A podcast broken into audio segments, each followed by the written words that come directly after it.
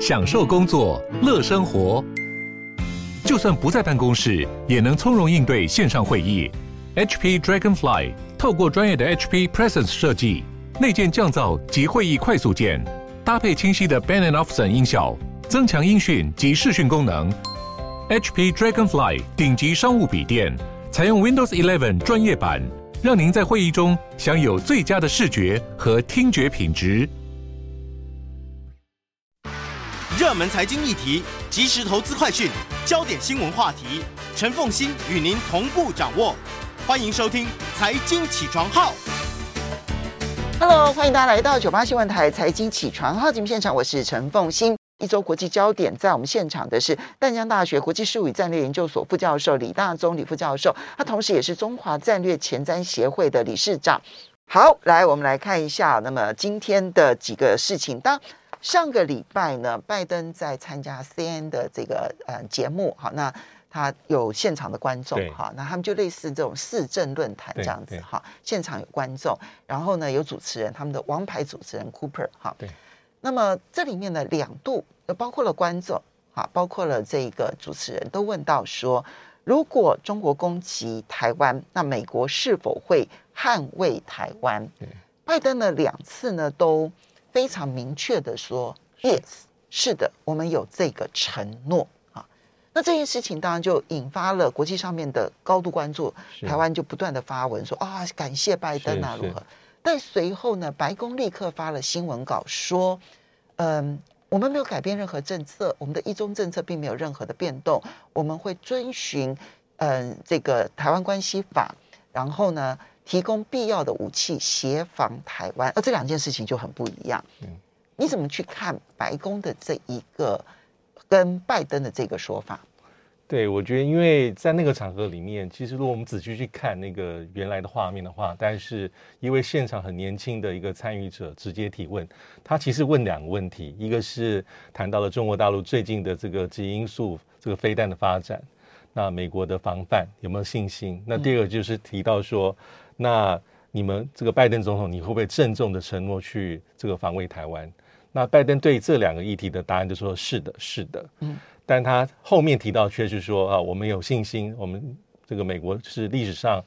呃以来最强大的军力，是面对中国大陆跟俄罗斯威胁是非常没有问题的。嗯，那主持人最后就有点就是再进一步追问，他很明确说，这个假设北京攻击台湾，那美国是否会出面防卫？他去追问他要把拜登总统把这话讲明白，那他那句话终于出来说：“是的，我们会承诺这样做。”不过这句话一出来，可以很想象后面的效应就非常强，嗯，因为就会有无数的一些揣测跟报章媒体或学者的分析。但是白宫发言很快就有一个澄清，嗯，那个这澄清其实我们在过去几个月都不陌生，因为他不是第一次，嗯，最近一次其实在十月初，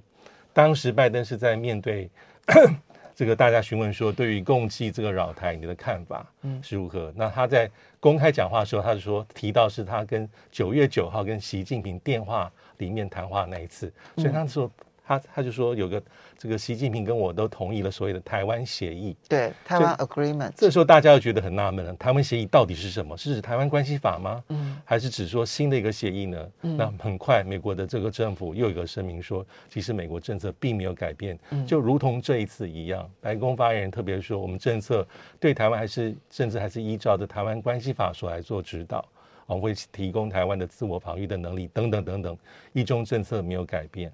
这还有一次，是在今年的这个在八月十八号的时候，当时应该我们在节目中也有讨论到，是在阿富汗最后时刻喀布尔的时候，那拜登接受这个 ABC 国家广播公司的独家专访，主持人有是问到说，很多人说台湾是下一个阿富汗，你怎么看？类似这样的问题，当时拜登也是总统，也是脱口而出，他把台湾跟韩国。跟北大西洋公约组织把它混为一谈，嗯，所以也很多当时的媒体也是做文章说，那是不是这个代表美国政策改变，把台湾的危机也提升到美国正式的条约盟国和盟友？对，因为如果到北约的话，那就是正式的盟友，而且是你被攻击，我势必出兵这样子的一个等级。但是拜登讲完话之后，很快这个政府的发言又出来澄清说，我们的政策其实并没有改变。所以国务院的澄清在过去几个月，还有白宫的澄清是一而再、再一再而三的出现。所以这一次哈，就一开始是呃媒体有两种，有两种这种诠释了，包括美国的媒主流媒体，包括华邮跟纽时。嗯，那一种讲法就是说，拜登应该是讲话并没有那么的精准、很精确，而且他不是第一次。嗯，但是他是很很直截了当的把他的一些想法呃表述出来。这是第一种。那第二种，像是纽时的一些分析，可能认为说，拜登以他总统的资这个位置，还有加上多年来参议院的这个资历，就是啊他，他不应该会弄错。他不是伸手，他不是伸手。对。而且在一九七九年这个台湾关系法制定的时候，他就是那时候的参议员。嗯。而且他在二十年前，二零零一年的时候，当时的小布希总统在就职百日也是参加 ABC 那个。这个美国早安的访问也有类似的话，问类似的话是也是面对主持人同样的问题。当时小布希也是快人快语，他说我们会尽一切可能协助台湾自卫。嗯，但这一次拜登的讲话是比那一次更进一步，说我们会出面，对，对我们承诺会这样去做。但是二十年前这个事情出来的时候，当时的拜登是参议员。全力抨击小布希，他有说，他说小布希总统应该了解这其中的一些敏感度跟分寸。嗯，呃，我们保留这个呃这个这个安全的承诺，不代表我们一定会出兵。嗯，他有抨击了当时的小布希总统。嗯，所以《纽约时报》是按照这样的这个角度去做一个抨击，但是看起来，我认为，呃，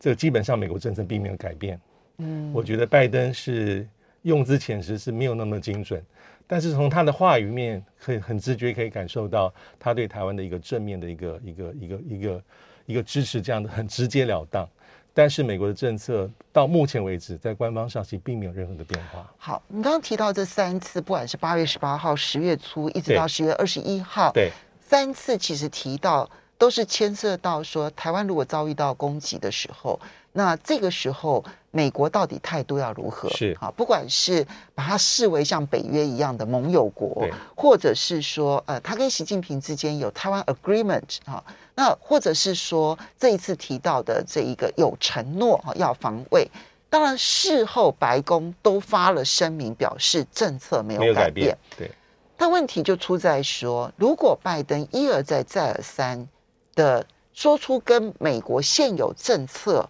不一样的话，那就有两种可能。一种可能就是，诶，他也未免失言的问题一而再再而三的发生的太严重了吧？因为如果只有一次，大家可能会觉得说啊，你就不过就是就话说多了嘛，失言。但是你可以想象得到哈，就是即便是川普哈，他是国际政治的门外汉，嗯，但他在被问到类似的问题，他从来没有说过一句。让让大家觉得他反而是失言的话，你可以想象得到，川普会怎么回应？川普会说，这件事情我不会告诉你，我也不会告诉大家，这样子大家就不会知道我到底要做什么。但是你可以知道，我一向是强硬的。他可能就会用这种方式，然后去表达他的态度，但是绝对不会透露那个底线。那拜登会不如川普的军精明吗？哈，这是我的一个问号。那，而且他很多话是脱口而出，到现在就有第二种可能，他内心真的在准备一个中美台的新的战略，只是还没有到成熟的阶段。那现在在不同的情况之下被问到的时候，他可能把他内心的底线说出来，这两种可能其实都有可能。对，所以有一种判断是说，呃，这至少可以显现呃，拜登在他心中很直接的一个答案。嗯，但是美国的官方政策其实并没有改变，因为最明显一次达到这个战略模糊和清晰，其实还是在五月份，这个印太事务总监呃，Campbell，克坎贝他在《金融时报》办研讨会里面，他是直截了当被问到这这个问题，就战略模糊跟清晰。他特别讲说，如果改成战略清晰，对美国会有负面的影响，而且这影响是非常严重。这是最官方的讲法，是直接问到说模糊或清晰这样的问题。嗯，所以我觉得说，也许拜登的讲话并没有很精准，因为。因为国务院这个白宫发言人也他不正面去回答说总统有没有失言，嗯，他他只是说我们重申我们的立场，嗯，所以基本上美国立场大体的方向并没有改变，因为战略模糊基本上对美国还是比较有利，但在模糊当中，有时候美国的姿态是比较强势，嗯，呃，倒过来想，假设战略清晰是一个这么好的东西，那美国早就战略清晰了，把话讲得明白。战战略模糊没有改变，但战略模糊当中呢，可能拜登往那个更清晰的部分走了一小步，走一小步。我们稍微休息一下，马上回来节目现场。欢迎大家回到九八新闻台财经起床号节目现场，我是陈凤欣。在我们现场的是淡江大学国际术语战略研究所副教授李大中李副教授，也同时是中华战略前瞻协会的理事长啊。那非常欢迎 YouTube 的朋友们一起来收看直播。刚刚提到的是拜登的发言，那在国际上面很热。那你也就知道说，现在台湾问题变成国际上面的热名词哈，没错，余波荡漾。哎，那接下来我们再来看到的是，哇，这个动作很大。土耳其总统 Erdogan 他突然下令驱逐包括美国在内哈，美国、加拿大、纽西兰，然后以及还有包括了欧洲的，比如德国、法国，然后芬兰、瑞典、挪威。啊，这几个国家的这个大使，十个国家的大使，哈，一口气说要驱逐出境，哈，然后呢，理由就是呢，这十个国家呢，这个对，嗯，土耳其的政策指指点点，然后呢，要求说呢，土耳其呢必须要释放异议人士卡瓦拉，好，那这件事情很特别的是，他们的外交部没有执行，然后现在这件事情好像。可能要收尾了，怎么来看待？嗯、对，因为这个事要话说到十月十八号，就是刚才凤青所讲的十国这个驻土耳其的大使馆有个联合的声明，就要求说土耳其能够去释放啊，目前这个这个呃人权人士卡瓦拉，因为他从二零一七年到四月到现在基本上是被拘禁的。嗯，那即使是在今年去年二月曾经获判无罪，但是今年土耳其的这个上诉法院又说有新证据指控这位。呃，这位名誉分子，呃，也是个商人，涉入，其实也是个慈善家，也是慈善家，涉入二零一六年的这个流产政变，嗯，所以他又被关押，然后一直到现在为止都是在监狱当中。那这也是一个目前国际社会关注土耳其人权状况的一个指标。所以这十个国家的大使馆在十月十八号有一个联合的声明，但是看起来这几天是有个转换。那原因是因为在十月二十三号的时候，这个土耳其总统也是强人。埃尔段他很强势，他说我要把这十个国家的大使驻土耳其大使列为不欢迎人物，要把你们驱逐出境。所以大概在两天之前有个新的状况，就是根据土耳其的电视台的报道，这十国的大使又有一个联合的一个声明啊，意思是说会去尊重土耳其的法律、当地的司法的制度啊，所以对土耳其来说看起来就是一个暂时的下台阶，所以看起来是说。呃，这个埃尔段认为说，这个在你们发表最新的声明，不干预土耳其的内政之后，呃，相信你们会更加的小心。所以看起来表面上这事情是落幕，但是实际上，因为土耳其这几年的一些呃在内政上的一些作为，还有跟西方世界，尤其跟美国的关系，其实比较紧绷的。这是后面比较值得注意的一个重点，嗯，因为埃尔段毕竟是一个执政大概有十九年的这个土耳其的领导者，嗯，他最早期其实是在这个呃伊斯坦堡市当市长，那从二零零二零三年啊一直担任总理，那后来他推动修宪的公投，要把土耳其的制度从这议会内阁制改成总统制，所以他在这个两千零七二零一七年四月份通过公投之后。提早举行总统大选，所以二零一八年他担任土耳其的这个有实权的总统，那任期到二零二三，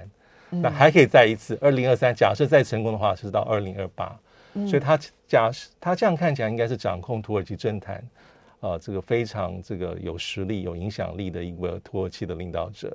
但近年来他的一些作为跟政策，尤其是在二零六一六年流产流产政变之后，那他当然受到很大的一个影响。呃，因为当时的这个政变，他还指控后面有一些，比如说，呃，这个土耳其的教士葛兰哈，后来移居到这个美国，曾经是埃尔段很重要、很亲密的盟友。他指控说后面是葛兰的势力，嗯，但最后而且要求引渡，嗯，那美国是拒绝，那这也造成土耳其跟美国关系一度是紧张，嗯，那从此之后，土耳其在内政上，包括呃，在对媒体的控制。啊，包括这政变之后的一些搜捕、逮捕，啊，包括一些团体组织的一些比较紧缩，还有言论，所以也常常引起土耳其跟西方国家，包括美国的一些紧张。但是最关键的还是，呃，在二零一七年的时候，这土耳其是购买俄罗斯的 S 四百，嗯，这个长城的这个防空飞弹，这引发了跟美国关系非常紧张，因为土耳其其实是北约的成员，这就是问题，这是最为关键的地方，因为它是北约的成员国之一哦，对，北约北约的成员国。那那北约其实大概是最紧密的一种盟友关系，是，是。因为他们的条约里头就明确的是，任何一个国家遭遇到攻击，视同所有的国家都遭遇到攻击。这是一个最典型的这个集体防御的机制，在冷战时期是美国最重要领导欧洲盟国的关键。那北约，呃，土耳其是在一九五二年加入，嗯，但是这几年有个趋势，就是一方面它跟西方国家，尤其是跟美国的关系比较紧张；另外一方面，土耳其有出现跟俄罗斯关系比较趋近的一个这个短暂的现象，所以这后面也是值得关注。那 S 四百其实一直造成土耳其跟美国关系无法缓解最关键的因素。因为在川普任内就提出很多的制裁，而且强势要求说你不能购买，甚至因为 S 四百的购买，他把这个土耳其逐出这个共同开发美国最新锐最新锐的 F 三十五战机的计划。嗯，土耳其本来是在里面，本来是 F 三十五的研发国之一，而且还会制造生产大概一千多项零件，而且已经投入这个研发的经费十四亿美金。嗯，最后美国把本来要首批交付给土耳其的八架 F 三十五。先交给美国自己的空军，嗯、那这个土耳其已经投资的这个是八四亿美金，那美国说，那你我可以出售其他，比如说 F 十六 B 新型战机给你给你，但是这个就是造成土耳其跟美国关系不睦很重要的因素。川普、拜登上台之后也没有改善。当然了，因为你二零一六，其实嗯，Erdogan 他上台的时候是被视为开明派，对啊，对，所以呢，他的形象上面是西方非常非常喜爱的哈。那嗯，不但是可以加入北约，而且那时候他是最积极的，是要加入欧盟。欧盟不成，但是几次加入欧盟受挫了之后，嗯、他在内部的声望受到了极大的冲击，然后他在经济上面似乎就找不到了一个着力点。对，哇，那整个就开始大转向。所以二零一六年的流产政变，现在到目前为止啊，恐怕都还有争论说，那到底是真的政变，还是被筹被。自己自导自演策划出来的，其实到现在都还有国际上面都还有争论，因为从那个流产政变之后，整个 Erdogan 他的整个的在内部的掌控就变得非常严格。是，你看他到今天为止，他抓的这一个卡瓦拉，对，理由还是二零一六年的流产政变，你就知道说这五年来他以这个为理由抓了多少人，对，现在跟西方社会就越行越远。对，可是他越行越远的结果是啊。土耳其其实，嗯，最近你看到的他，嗯，跟希腊之间在海上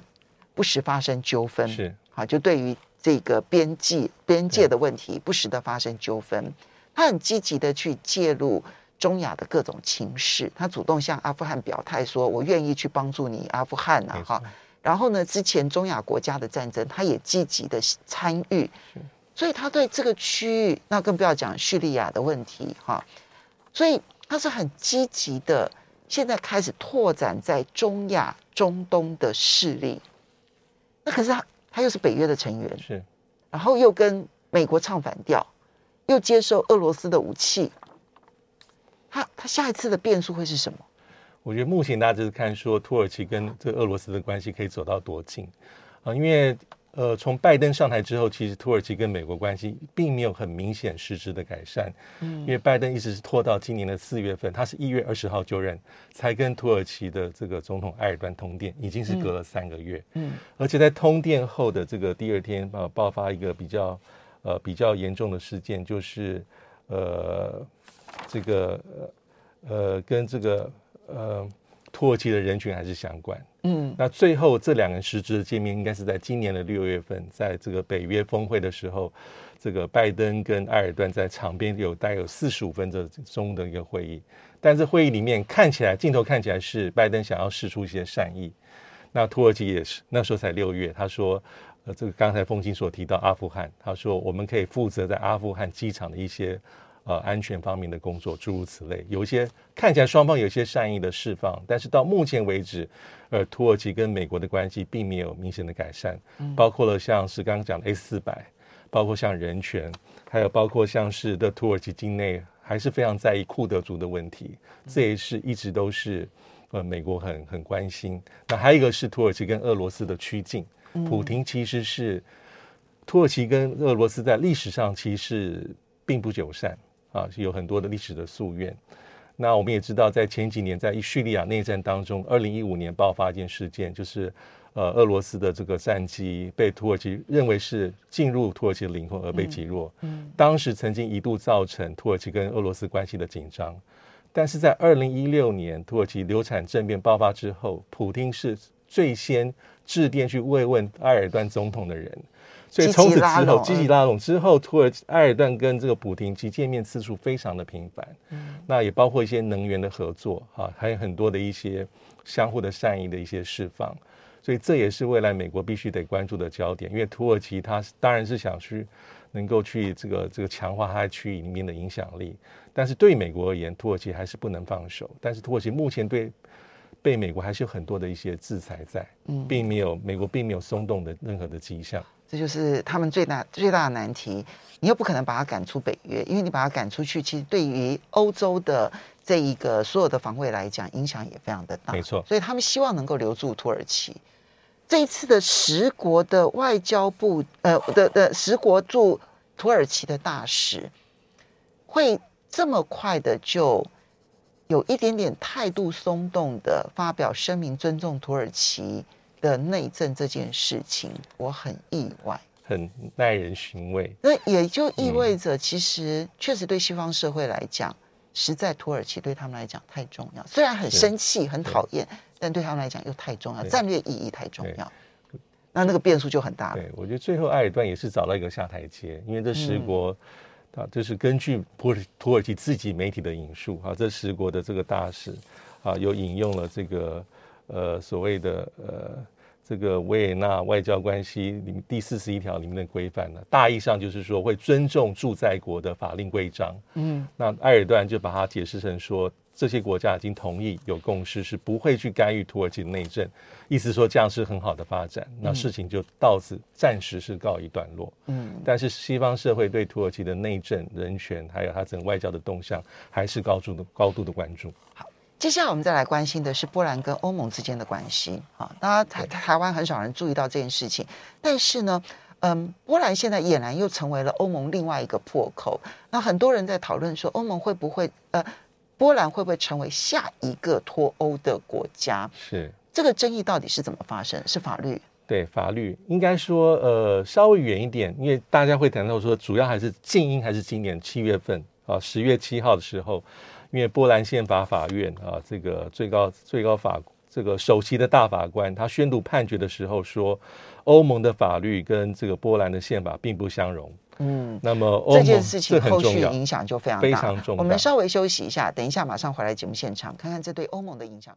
欢迎大家回到九八新闻台财经起床号节目现场，我是陈凤欣。在我们现场的是淡江大学国际事务与战略研究所副教授李大中李副教授，也非常欢迎 YouTube 的朋友们一起来收看直播。好，嗯，看起来波兰跟欧盟之间的导火线是十月初的时候呢，那么波兰的宪法法庭呢，他们有一个这个。判决裁判，那么认定呢，就是波兰的宪法是优先于欧盟的法院的，好，所以呢，那么呃，欧盟的，所以波兰宪法优先于波兰的法律这件事情，就引发了欧盟内部极大的反弹。开始跟波兰出现了非常严重的对峙。没错，这个对峙其实非常激烈哈，就是因为土耳其呃对这个波兰的这个这个这个这个宪法法院的判决，意思是说呃欧盟的法律对于波兰的法律是没有任何的管辖权跟拘束力，所以欧盟执委会其实很快在十月七号就有一个很强硬的声明啊，认为说欧盟法律要优先于会员国的法律，包括各会员国的宪法的条文，这是毋庸置疑。那所有欧洲法院的裁决，对各国法院在内，都具有拘束力。这是很快，他就有一个严正的声明。之后的这个战场，其实在欧洲议会，因为欧洲议会的这个欧盟执委会的主席啊冯德莱恩啊，他很明确的讲说，呃，这个波兰宪法法院的判决是对欧盟的基础提出重大的怀疑。嗯，这是从最根本去挑战欧盟这个法律的秩序的一致性跟我们的团结性，嗯、而且也是破坏欧盟的一个团结的价值观，因为很清楚。欧盟必须要一个共同的法律基础，才能够提供各会员国平等的权利。嗯，那有法律的确定性之后，才会有各会员国的互相信任，也才能够产生共同的政策。这是过去这么多年来一个共同的基础。这是欧盟的底线，欧盟的底线。而且这是应该是第一次会员国史上第一次有法院啊认为去挑战去挑战欧盟这个这个这个。这个这个法律，欧盟法律体系的位阶，嗯，甚至这个冯德莱恩那时候已经讲到制裁，嗯，那之后呢，波兰的总总理也有很强硬的一个反制，他说：“你们用双重标准对我们。”啊，我我是属于我不是属于这种疑欧派的人，嗯，我所属的政党是亲欧派多数的一部分，但是你们欧盟在未经会员国同意之下，试图建立一个超国家、超主权的一个一个体制跟政府，这对我来说是不公平。你对我的批评是带有恐吓的意见，所以这个是他很快的回应。但是我们看到之后啊，包括法国和欧这个德国的欧盟事务的部长。都有类似很强硬的批评，批评波兰啊，意思甚至像是法国的这欧盟事务的部长博恩，他讲的更直接，他说：“我先来，应该先要跟波兰做进一步的沟通、劝导，嗯，但是如果没有成果的话，我们应该要考虑各式各样的制裁。甚至他讲说，欧盟是具有主权，进入欧盟是你们自己的选择，我们并没有，欧盟并没有强迫任何一个国家加入欧盟。所以现在看起来是。”波兰这边呢，其实看到他们的民意还是基本上不愿意脱欧的，是希望留在欧盟。波兰并不是英国，对，对，反而是欧盟其他的成员国，尤其是主导的几个成员国，法国啦、德国啦、荷兰呐，就纷纷的表态说：“你真的再不接受欧盟的法律的话，那请你滚蛋，对，请你离开欧盟。”所以现在看起来是欧盟的态度要比波兰更加的强硬，波兰会退让吗？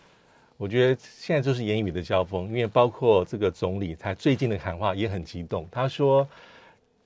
他感受到欧盟对他发动第三次世界大战，他用这么强硬的字眼。我讲这这种话语哦，它是属于在呃欧洲来讲，那就是很强烈，因为波兰在一次世界大战跟二次世界大战都遭遇到侵略，是，是公认的受害国。现在波兰是要用受害国的那个态度自居，然后。出来告诉他，你们现在正是列强侵略的行为，好可怕。其实这很特别，因为在他所属的这个执政党法律跟正义党里面，其实目前的正式的官方政策都没有提到说我们要离开欧盟，离开欧盟，并没有。但是部分的一些党内比较极端的人士，他们已经过去就讲到说，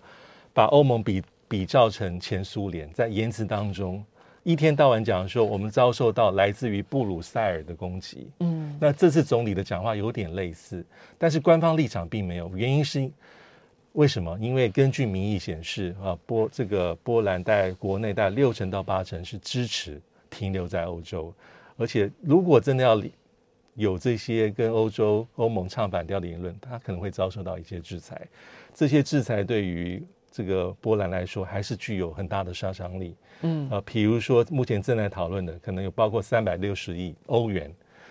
因为新冠疫情的一些复原的一些基金资金啦，嗯嗯、这个欧盟可以可以把它扣在手上，哦、暂时不给波兰，嗯、那甚至可以延迟给予二零一二一到二零二七年在欧盟预算中用于发展的七百亿元的欧这个欧元给波兰，嗯、这些都是欧盟在手上的武器。就波兰从。呃，在欧盟里头，它其实是财政依赖国，而并不是供应国。没错，对。嗯、而且，其实在波兰加入这个欧盟历史，它是一九九四年冷战结束之后，嗯，呃，很快就希望能够这个融入欧洲啊。提出申请是在九四年，在零四年，二零零四年的时候，在欧盟第五次扩大的时候，波兰跟十个国家共同加入。花了十年的时间，而且这么多年年来，一般人会认为说，波兰的经济发展还是受助于参加欧盟，嗯、有很大的注意，嗯、对波兰的经济有很大的增长的作用。所以这一点来说，从实物上来讲，应该没有脱离的空间。但是在言语交锋上很直接，而且我觉得，其实波兰这一次之所以会有这样的一个挑战欧盟法律的这个作为啊。其实跟欧洲现在积极的在脱碳是有很大的关系。是是，就是你知道，在欧洲欧盟其实对于脱碳这件事情是很坚决的。那尤其像这个呃西欧的这些国家，他们做的很积极，然后呢采取了很多的作为。但相形之下，波兰其实没有那么好的条件，可以在这么短的时间之内脱碳。对，它高度依赖煤炭。对。那呃，也因为这样子，跟捷克最近其实有一些这方面的一些法律纠纷。是，所以对于波兰来说，我如果到最后我真的都要遵循你欧盟的脱碳的路径的话，那我波兰也会撑不下去。对，所以我觉得他现在面对的是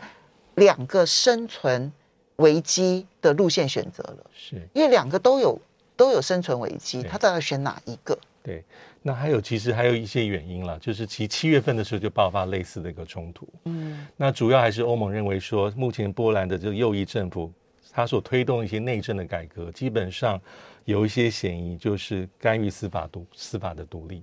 啊，比如说七月份的时候，当时波兰总统下令啊，通过两个法案，是要强迫辞退最高法院的法官，让执政党的法律跟正义党的人士来取代，嗯，甚至是让司法部长可以任免普通法院的法官。所以当时欧盟执委会就已经发出一些警告，说你这些所谓的司法改革都有很大的争议。那波兰现在的政府还是比较偏右，所以在一些。人权上、民主的议题上，有些时候跟主导欧盟的德法不尽不不见得是走在同一个路径上面，所以它的冲突其实由来已久。那这一次十月份是把这冲突升到最高，变成一个像是一个引爆点。嗯，这当然对于整个东欧的情势也都会产生重大的影响。大家都在观察这个后续的这个发展。好。最后，我们很快的来提一下，刚刚前面一段提到土耳其啊，那土那是土耳其去杠上了西方社会、西方国家，对不对哈？那现接下来的呢，这个土耳其的这个要求哈，就可能杠上的是俄罗斯嘛？哈，然后这个因为土耳其的总统埃尔根他在十月十九号在非洲的安哥拉议会当中呢，他就说，联合国的安理会无权决定人类命运。人类命运也不应该仰仗二次世界大战当中少数胜利国的仁慈，所以要求取消常任理事国的否决权。那当然，这里面美国、英国、法国、中国跟俄罗斯都有嘛？哈，但俄罗斯第一个跳出来。